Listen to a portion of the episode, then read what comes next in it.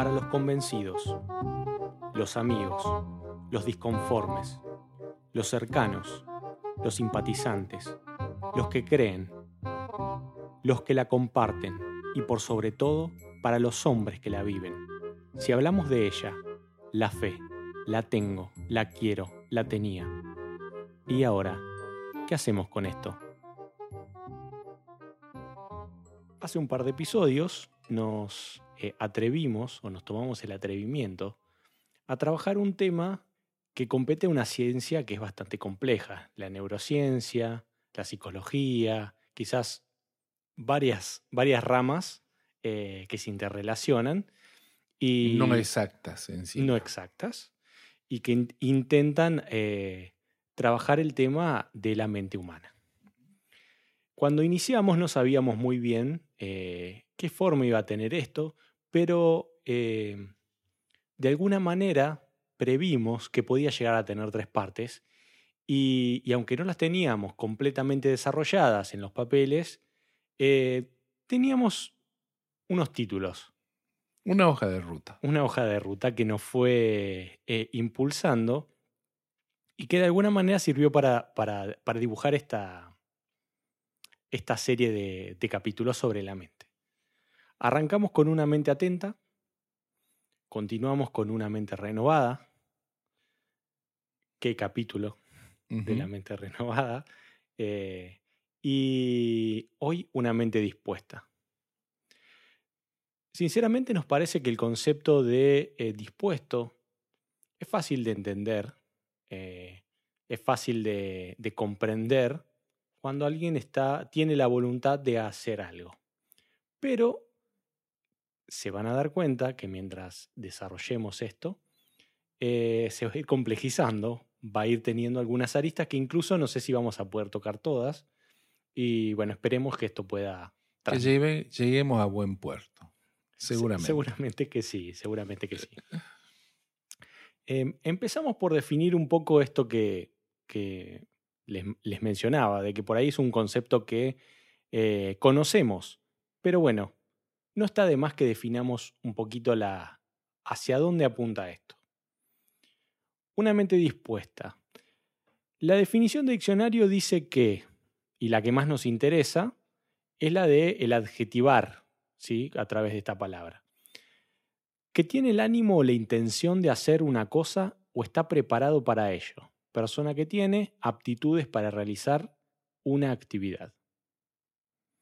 Y un concepto que me gusta eh, poner como complementario es el de disponible, ¿sí? que puede ser utilizado libremente, que está en servicio activo sin destino, pero puede ser destinado inmediatamente. Sí, eh, por ahí lo que nos genera esta complejidad es que es donde la mente se va a escapar del ámbito mental propiamente dicho para tocar eh, lo efectivo, para tocar el ejercicio, para tocar el, el hacer que no es simplemente pensar, ni imaginar, ni todas las actividades que tiene la mente, sino el de concretar hechos, ¿sí? Para lo cual se necesita que la mente esté dispuesta y la voluntad lo, lo lleve a, la concreción, ¿sí? Y por ahí es donde viene un poco nuestro problema. Pero también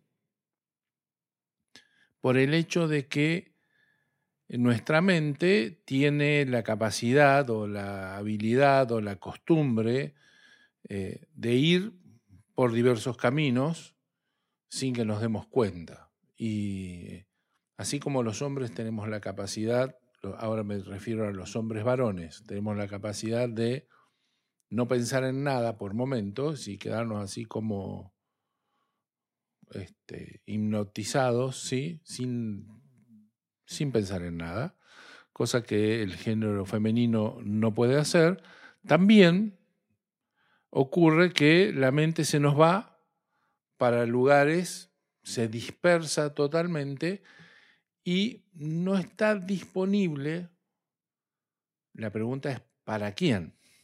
Nosotros estamos hablando siempre de personas cristianas, de personas creyentes, de siervos o de personas que pretenden servir a Dios. Entonces ahí tenemos estas dos cosas. Que esté disponible para que Dios trabaje en nuestra mente, pero que a su vez esté disponible para concretar. Dispuesto a, de alguna manera, a torcer su propia voluntad, ¿sí? Para llevar adelante la voluntad del Padre. ¿sí? Ni siquiera es torcer la palabra, pero quiero decir. Obedecer. Obedecer, exacto. Es obedecer. Poner por debajo o callar esa voz, esa voz propia, para eh, permitirle a, a Dios que se manifieste a través nuestro, de alguna manera. Esa podría ser la interpretación más simple aunque no tiene nada de simple proceso, más simple o la más tradicional para poder enfocar esto de eh, llevar adelante algo, una acción. Pero vamos a intentar darle un enfoque diferente. Vamos a tratar no de pensarlo solo desde el punto de vista eh, personal, ¿sí? Individual. Individual. Eh, es decir, yo estoy atento o entiendo cuál es el proceso de atención, entiendo cuál es el, proceso de enfoque con el cual desarrollamos el, primer capítulo de Serie de la Mente, entiendo cuál es la forma que Dios está intentando darle ¿sí? a, mi forma de pensar, cuál es esta óptica con, la cual debo ver el mundo. El cambio de paradigma, como decíamos, que Dios produce en nosotros. Eh, algo que nos gusta mucho recitar y, hablar, pero nos cuesta mucho hacer, ¿sí?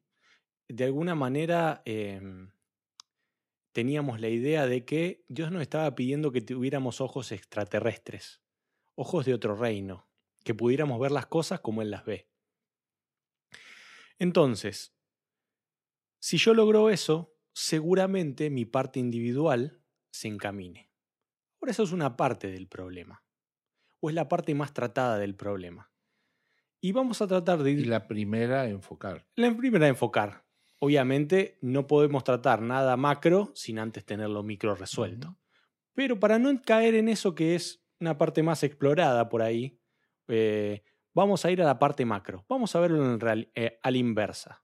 Es decir, yo individuo formado, listo, alineado, en sintonía digamos, con afinado al tiempo en que estoy viviendo, produciendo un sonido agradable a, a, Dios, un sonido que con el que Él se agrada de mí, perfecto. ¿Cuál es el próximo paso?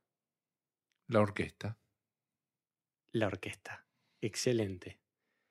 La orquesta donde yo, no músico, sino instrumento de, de esa orquesta, produzco un, sonido en, en, congruencia, en conjunto, en, unidad, en armonía con, con, el resto. ¿Y cómo se llama? Conforme a una partitura.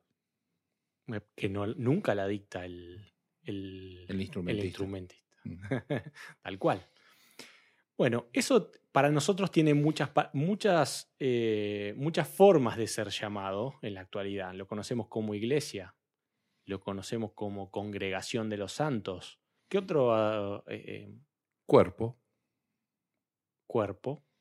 Pero ese es el que apuntamos en esta. Es el que apuntamos. Y por ahí es el.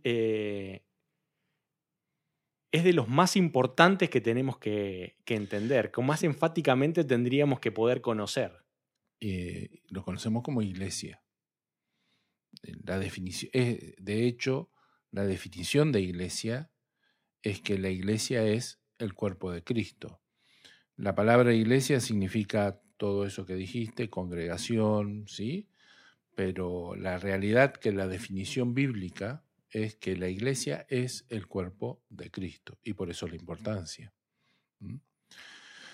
Es el cuerpo de Cristo. Y ahora, si nuestro tema es la mente.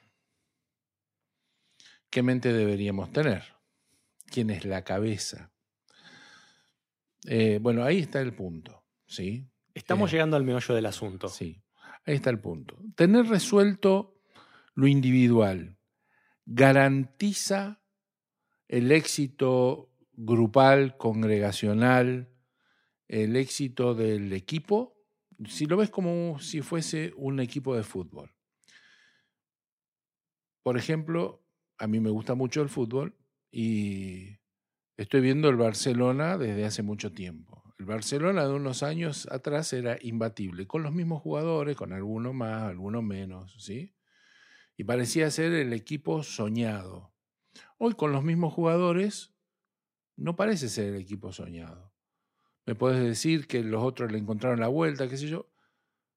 Están los mismos jugadores. Messi sigue siendo el que es, con todo su genio, los que los acompañan también, el uruguayo sigue siendo el mismo. Sin embargo, algo falla en la coordinación, algo falla en el juego. ¿A quién entramos a mirar? Al director técnico.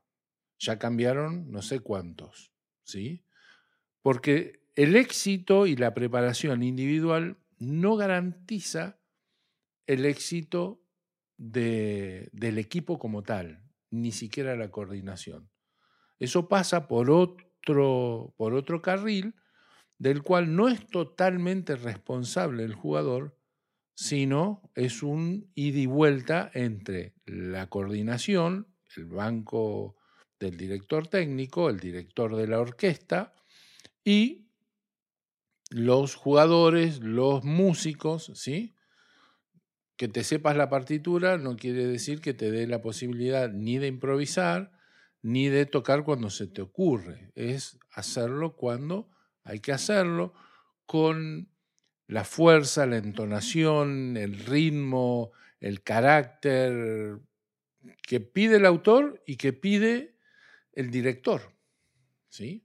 Vos escuchás una misma obra con la misma partitura, eh, la misma orquesta dirigida por un director y por otro director y parecen ser dos, dos temas totalmente diferentes, porque cada uno le imprime lo que le imprime.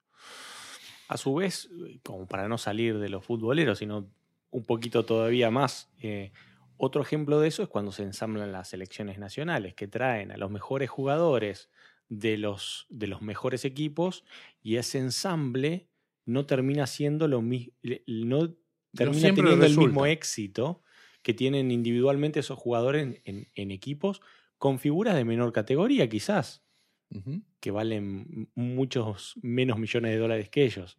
¿sí? El- alguna de las claves o parte de la clave tal vez esté en la primera parte que dijimos de decir tener que tenemos la mente de Cristo, ¿sí? O qué, mente debemos tener. Si la iglesia es el cuerpo y si nosotros formamos parte del cuerpo, ¿quién es la cabeza? La clave es que la cabeza no somos ninguno de nosotros ni que, y que ninguno de nosotros forma parte de la cabeza tampoco. Así como decimos, cada uno de nosotros es un miembro este, de- de- del cuerpo, eh, no hay miembros en la cabeza. No hay brazos en la cabeza, no hay piernas en la cabeza, ¿sí? Hay distintos órganos, pero ninguno de nosotros somos parte de la cabeza. Y eso es clave en el entendimiento y el funcionamiento de la iglesia como eh, cuerpo respondiendo a la cabeza que es Cristo.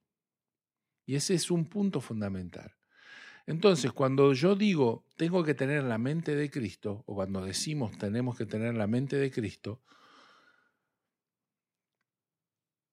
la pregunta es, ¿cómo piensa el Señor? Yo puedo presentármelo de varias maneras y siempre intento hacerlo individualmente. Eh, Porque las funciones básicas de, de, de vos, parte dentro de ese cuerpo, deberías conocerlos. Esto de la partitura la conozco. Lo esencial lo sé hacer. Ahora, lo coordinado, lo, lo que baja puntualmente la acción de la mente, es una información nueva que te está llegando, no es lo que habitualmente haces. Exacto. Por eso, yo entro a un lugar y me pregunto ¿qué está sintiendo el Señor? ¿Qué piensa el Señor en este lugar? Son preguntas que me hago, porque si yo tengo la mente de Cristo y si dice la palabra que tengo que sentir como Él siente, ¿sí? Eh, son preguntas que me hago cuando me enfrento a algunas situaciones. Y el error es que siempre me lo pregunto desde un punto de vista personal. Y la pregunta es, cuando el Señor miraba las multitudes, ¿cómo las veía? ¿Cómo la veían los, los discípulos? Él las veía como ovejas sin pastor y no sé cómo la veían los discípulos. La palabra no me lo dice, pero es muy posible que estuvieran esgrimiendo planes o estuvieran viendo los problemas, las, en ese momento tenían los problemas de alimentarlo, de que lo seguían, mil cosas que se les pueden plantear. Jesús los vio como ovejas sin pastor. La pregunta es, ¿estamos nosotros en sintonía con la mente del Señor para pensar como el Señor piensa por encima de todo como cuerpo? Plantéatelo ahora, volvete a tu, a tu persona y a tu cuerpo, ahora al cuerpo que tenemos. ¿Cómo es que nosotros planeamos el día? Lo planeamos en función de los dedos de la mano, de los dos pies que tenemos, de... A no ser que uno de estos sea un problema, que me, lleve a, al médico, que me imposibilite, o, o que me falte una mano, o que me haya quebrado un brazo o una pierna, o que me duela algo, supongamos que el cuerpo está sano, y si suponemos que el cuerpo está sano, es que todo está funcionando normalmente, es como decir que todos los individuos en la congregación, en el cuerpo de Cristo, estamos bien. Que todas las células están funcionando bien, que saben hacer sus actividades básicas. Básicas.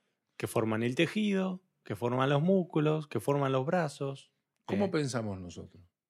Voy a ir a tal lado. Cuando decís voy a ir a tal lado, no es como no pensás todos los pasos que vas a dar y que primero con el izquierdo, luego con el derecho o lo que sea, ¿sí?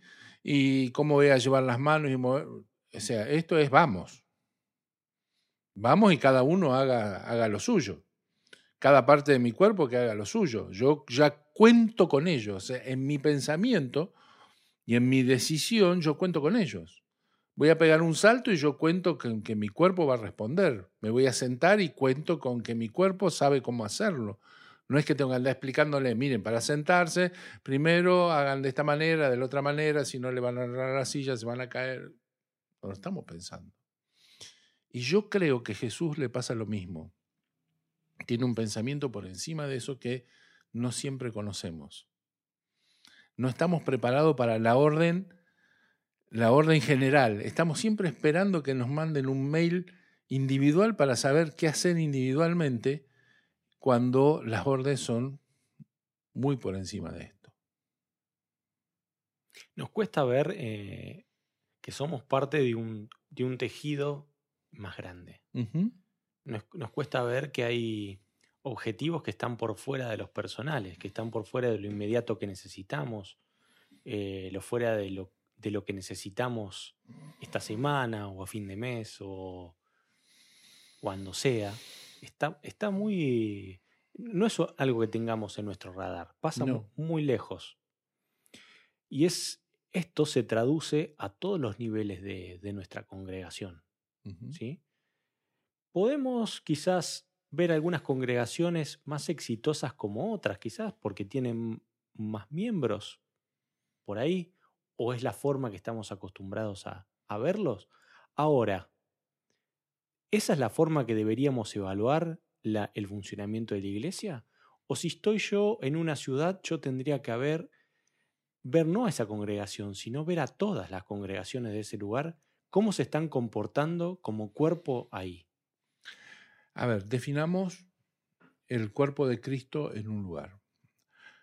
Eh, no encuentro bíblicamente más que dos formas de interpretar a la iglesia como cuerpo de Cristo.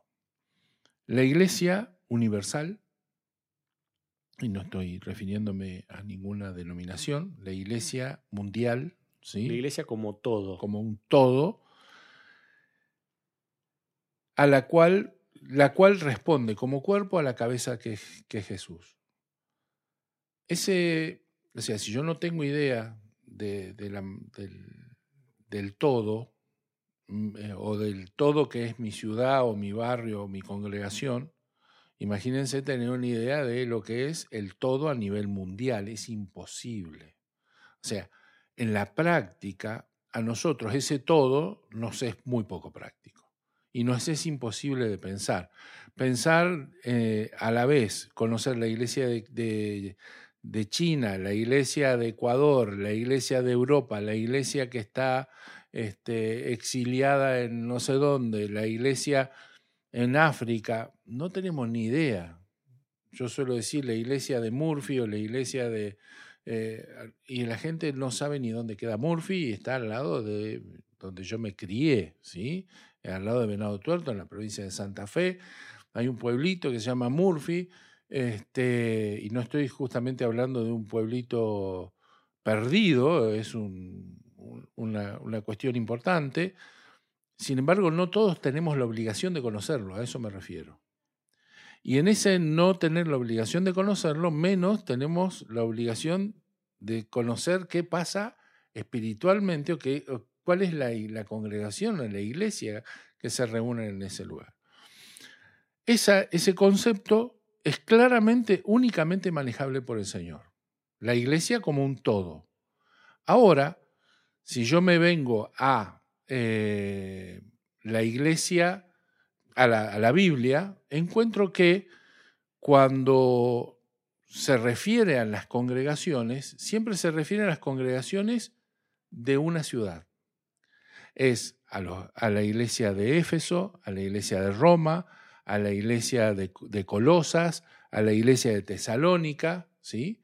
Incluso las cartas que el Señor escribe, la escribe a la iglesia a, las siete iglesias son iglesias de claramente de ciudades.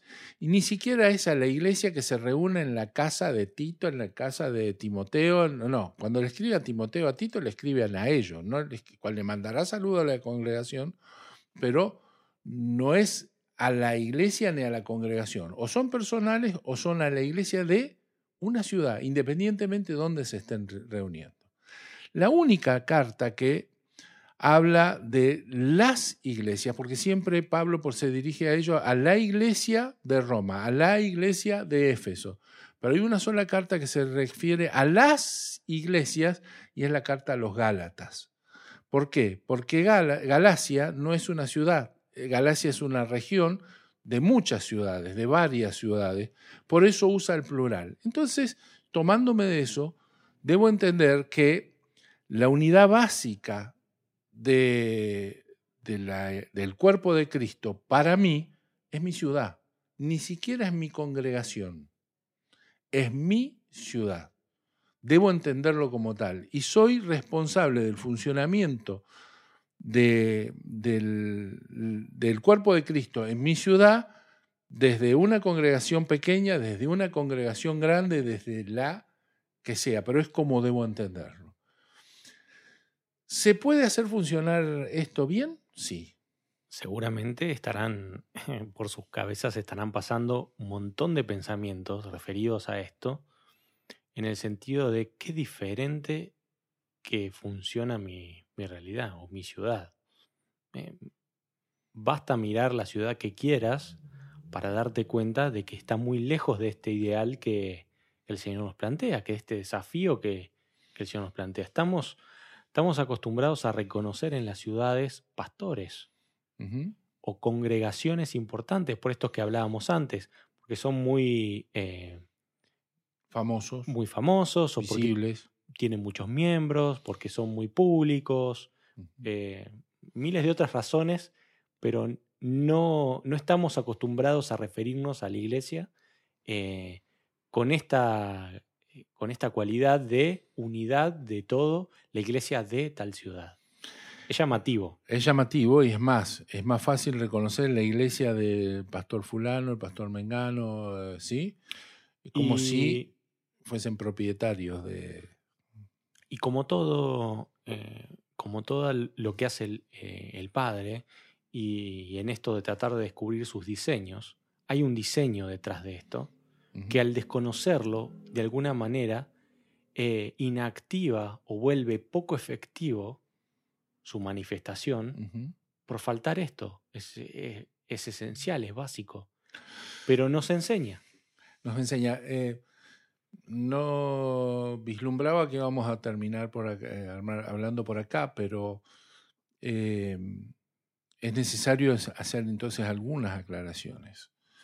Eh, hay de parte del Señor un juicio sobre la ciudad que no entiende cómo funciona la iglesia como cuerpo de Cristo. ¿Por qué? Porque nosotros somos continuadores de la obra del Señor.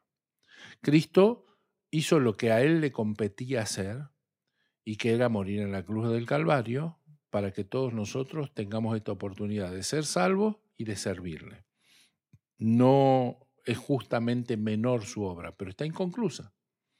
O sea, hay muchas cosas para hacer para terminar la obra que el Señor empezó. Eso es claro en la, Biblia. Dice que somos copartícipes de, de esa obra y que somos los continuadores de la obra que el Señor dejó inconclusa. Y no estamos hablando, si bien es obra de salvación, no estamos hablando en el hecho de la cruz, sino en lo que hay que hacer después para que el mundo sea salvo, que es predicar este Evangelio hasta lo último de la tierra. Cuando nosotros le pedimos al Señor que intervenga, que haga cosas, que meta su mano acá, que patee la mesa de los cambistas como lo hizo en aquel tiempo y todo ese tipo de cosas, la pregunta que el Señor se hace es fantástico. ¿Con qué brazo? ¿Con qué pierna? ¿Cómo quieran que, que transite yo por la ciudad? Y la respuesta siempre es la misma, con su cuerpo. Y el cuerpo que el Señor tiene hoy es el- la iglesia como cuerpo de Cristo. Quiero citar al vuelo dos o tres eh, citas bíblicas. Dice en Colosenses que en él habita corporalmente toda la plenitud de la deidad. ¿sí? Y cuando dice, primero lo dice en forma eh, presente. Y hoy, pensar en el cuerpo de Cristo, que habite corporalmente en él, ¿qué cuerpo tiene el Señor hoy? Este cuerpo. Con lo cual, si la iglesia no funciona como cuerpo, yo me atrevo a decir que el mundo se queda sin Dios. No es que Dios se fue, no es que Dios desapareció, pero es que Dios deja de operar de la forma que Él quiere operar, de intervenir. La forma de intervenir de Dios en la historia es a través de la iglesia. La forma diseñada para hacerlo. ¿Es cierto que Dios se puede saltar eso? Puede saltárselo. Y que hace un montón de otras cosas. Obviamente, obviamente. Por supuesto. Y Primera Corintios, cuando introduce el- el- el- la cena del Señor, lo dice también claramente. Yo recibí del Señor lo que también este, había sido dado, y dice que debemos presentarnos frente a la mesa del Señor, y dice que lo hagamos dignamente, porque si lo hacemos indignamente, eh, pasamos de ser los, este, los invitados a la mesa a ser culpados, y esta es la expresión que dice, de la muerte del Señor. O sea, pasamos de invitados a la mesa a, eh, a ser los asesinos. O sea, esto es como comer pez globo, digo yo. Dicen que es un manjar que yo no he probado nunca, tremendo. Ahora, si lo preparas mal, es el último manjar que comes en tu vida. ¿Sí? Y con la mesa del Señor parece, parece lo mismo. O sea, yo te invito, esto es fantástico, hagámoslo todas las veces que. Pero hagámoslo dignamente, porque si lo haces indignamente pasás a ser de amiguito a criminal. Y entonces uno se pregunta, ¿qué significa este, hacerlo dignamente? Y la dignidad pasa no por el mérito, pasa por estar a la altura del lugar donde estoy. Si Dios me llama a mí por diosero para vivir en la casa del rey como príncipe, lo que tengo que hacer es vivir como príncipe. Pero vos tenés sangre azul, heredaste, eh, sos de, de, de, de la familia real, no. ¿Mereces estar en este lugar? No, yo soy por diosero, pero me invitaron a ser príncipe en esta casa. Así que no voy a andar como por diosero en el palacio, tengo que estar a la altura de lo que se me llamó, visto como príncipe, hablo como príncipe, me educo como príncipe, como como príncipe, me muevo como príncipe, a pesar de que no me merecía este lugar. Lo mismo es con el Señor. No es mérito, es dignidad. Y ahora, él dice ahí, ¿qué es indignamente? Esto es, dice, que si nos presentamos indignamente, esto es sin discernir el cuerpo de Cristo. Es sin entender esto, dice, entonces pasa que Dios obra juicio, dice. Cuando lo hacemos indignamente, dice, se produce que por esto hay enfermos, debilitados y como muertos, algunos que duermen como muertos. Y está hablando de personas, está hablando de congregaciones, está hablando de ciudades enteras. Me suena a una película que vi alguna vez. Sí, sí, sí, sí. Es un tema gravísimo. Y nosotros después oramos para que las personas se sanen, las congregaciones se sanen, y a veces no se van a sanar.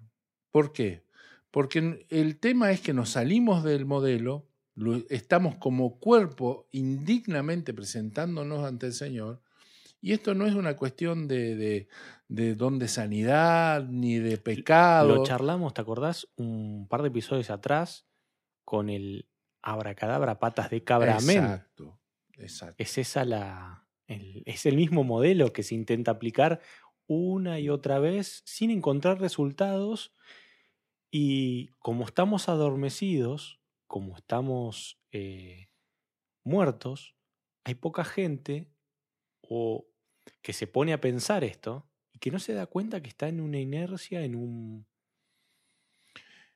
Y que no se da cuenta que forma parte de un todo y cómo moverse en ese todo. Hay mucha gente que sí, y aspiramos a, despertar a muchos más. ¿sí? Eh, tampoco creemos que somos la última Coca-Cola en el desierto. Lejísimo de eso. Hay muchísima gente que, que, está en esta línea. Pero la cosa es eh, alentar a más, despertar más, más mentes que estén atentas al tiempo que se está viviendo y a la condición de lo que somos en este todo, en este cuerpo. Eh. Por ahí la pregunta es, ¿es posible esto? ¿Se puede alcanzar? Y la respuesta es que sí. Al menos yo lo he visto en más de un lugar funcionar y funciona perfecto. Y cuando esto funciona perfecto, ¿sí? Y es una cuestión, volvemos al principio, de disposición, de poner al servicio del Señor todo lo que somos y, y como equipo todo lo que somos, a entender en forma macro, en forma desde arriba, en forma como el Señor piensa por encima nuestro, como el, como lo entiende el director de la orquesta, como lo entiende el director técnico del equipo, ¿sí? Como lo entiende el Señor que mira la ciudad hasta donde nosotros no la podemos ver, eh, haciendo que simplemente por, disponiéndonos y el Señor hace la obra. Yo he visto parar el crimen, he visto parar este, los accidentes, he visto a los políticos venir a consultar a, a la iglesia la toma de decisiones, a que se armar los planes de gobierno con la iglesia y, era, cosas impensadas. impensadas y no porque fuimos a tocar la puerta, sino porque ellos vinieron a tocar la puerta y reconocieron en la iglesia es eso. Vieron el peso específico de, del mover de un cuerpo como el de Cristo en la ciudad.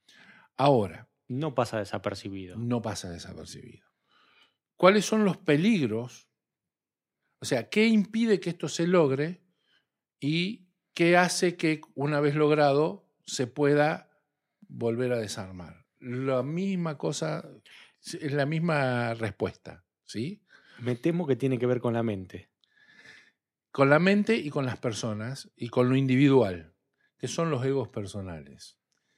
Cuando intentamos reemplazar la cabeza. Exactamente.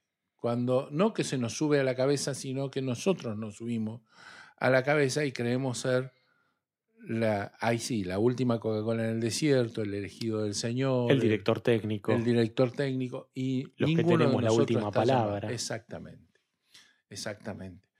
Eh, y con el Señor pasa que cuanto más eh, importante o más fuerte es el llamado, ¿sí? Eh, más abajo es un nivel de servicio superior.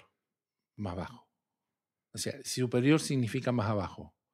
O sea, cuanto más... Con más compromiso. Con, más, compromiso y más abajo. Es una posición de más abajo. Es una posición de mayor servicio, no de mayor estima, ¿sí? no de mayor honor.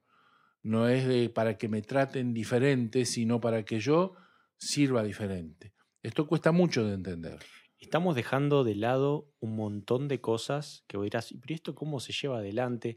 Eh, estamos tratando de mostrar la película grande, de que vean la pantalla completa.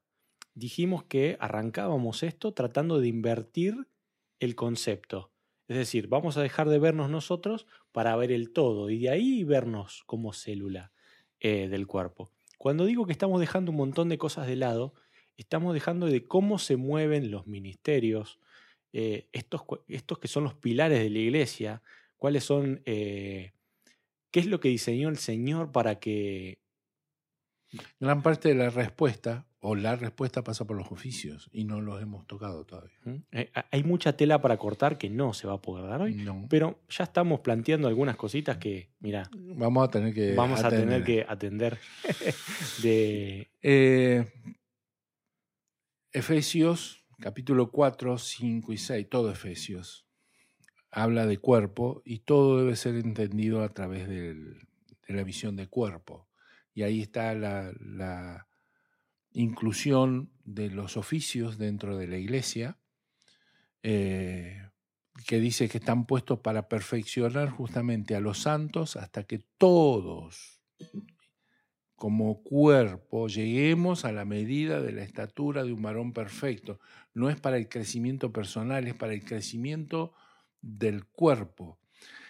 Y dice, y hasta que todos lleguemos, primero habla de, estar solícitos en guardar la unidad del espíritu, lo cual es bastante complejo ya. Yo siempre arranco esto hablando de, ¿es posible que el espíritu se parta en pedazos? No. Evidentemente no tenía en mente Pablo esto. Sin embargo, está hablando de la unidad del espíritu, de que un mismo espíritu nos mueva a todos. Cuando uno mira todas las congregaciones, dice, mm, me parece que Dios es esquizofrénico, porque no parece manejar a todos de la misma manera. No parecen todos bailar al mismo ritmo. No quiere decir que todos tengamos que bailar este, la misma pieza, pero eh, tiene que haber una coordinación, ¿sí? Y sobre todo no se pueden contradecir uno con el otro. El mismo espíritu no le puede decir a uno que es blanco y al otro que es negro, opuestos totalmente. Algo estamos fallando y no es el espíritu, somos nosotros. Pero después habla de hasta que todos lleguemos a la unidad de la fe, lo cual que todos lleguemos a creer lo mismo si hay un desafío por plantear, estamos de acá pateando la, línea y la vara altísima. Y llegas al capítulo 6, que habla sobre la guerra espiritual, y esto es tema de otro podcast, ¿sí? de, otro, de otro momento, donde se plantea la armadura. Y mi pregunta es, ¿esa armadura es para que la lleve yo? ¿Para que la lleve el cuerpo? Si vino hablando de cuerpo todo este tiempo, y la respuesta es que esa armadura no es personal. La podemos aplicar y sirve bien, la, encajamos medianamente bien, pero no encaja del todo hasta que lo pensás como que es la armadura que viste y protege el cuerpo. Y quería llegar ahí porque dice, al final de todo esto, dice, y sobre todo, tomad el escudo de la fe con que podáis apagar todos los dardos de fuego del maligno. Y esta imagen del el escudo de la fe, la tenemos que llevar a la, a la imagen que él tenía en ese momento, el escritor, cuando dice sobre todo. ¿Sí? Ese sobre todo no es como que es más importante, es sobre todo. Y hoy que tenemos la posibilidad de verlo en las películas como este, Troya o 300, que vemos... Vikingos. Vikingos, todas esas series que nos muestran cómo ellos llevaban este, un escudo, el escudo no servía en forma individual. como servía cuando se juntaban y llovían todos los dardos de fuego de, del enemigo y se forma, se arma como una caparazón corporativa. ¿Sí? Bueno, yo creo que la clave empieza cuando empezamos a pensar de esa manera, en forma corporativa, y hablar de una fe ya no personal, sino de una fe que nos involucra y nos cubre a todos. Es hora que empecemos a despertar a estas, a estas cosas, a estos conceptos y a estas ideas, porque eh, nuestro enemigo conoce muy bien esto y sabe muy bien aplicar el divide y, y vencerás. Sabe muy bien que un cuerpo desmembrado no funciona. Sabe muy bien que gente brillante aislada no sirve. Que si hubiera querido tener una bolsa de células, no hubiera dicho cuerpo. No. Si hubiera querido tener un cadáver, no, hubiera, no le hubiera dado, eh, no le hubiera dado vida. ¿sí? Si hubiera querido tener eh, eh, una carnicería así con piezas separadas, tampoco. y, ¿Cómo llegamos aquí? ¿Cómo, te pregunto, ¿sí? ¿Cómo se junta, cómo se une esto a lo que partimos, a, una mente dispuesta?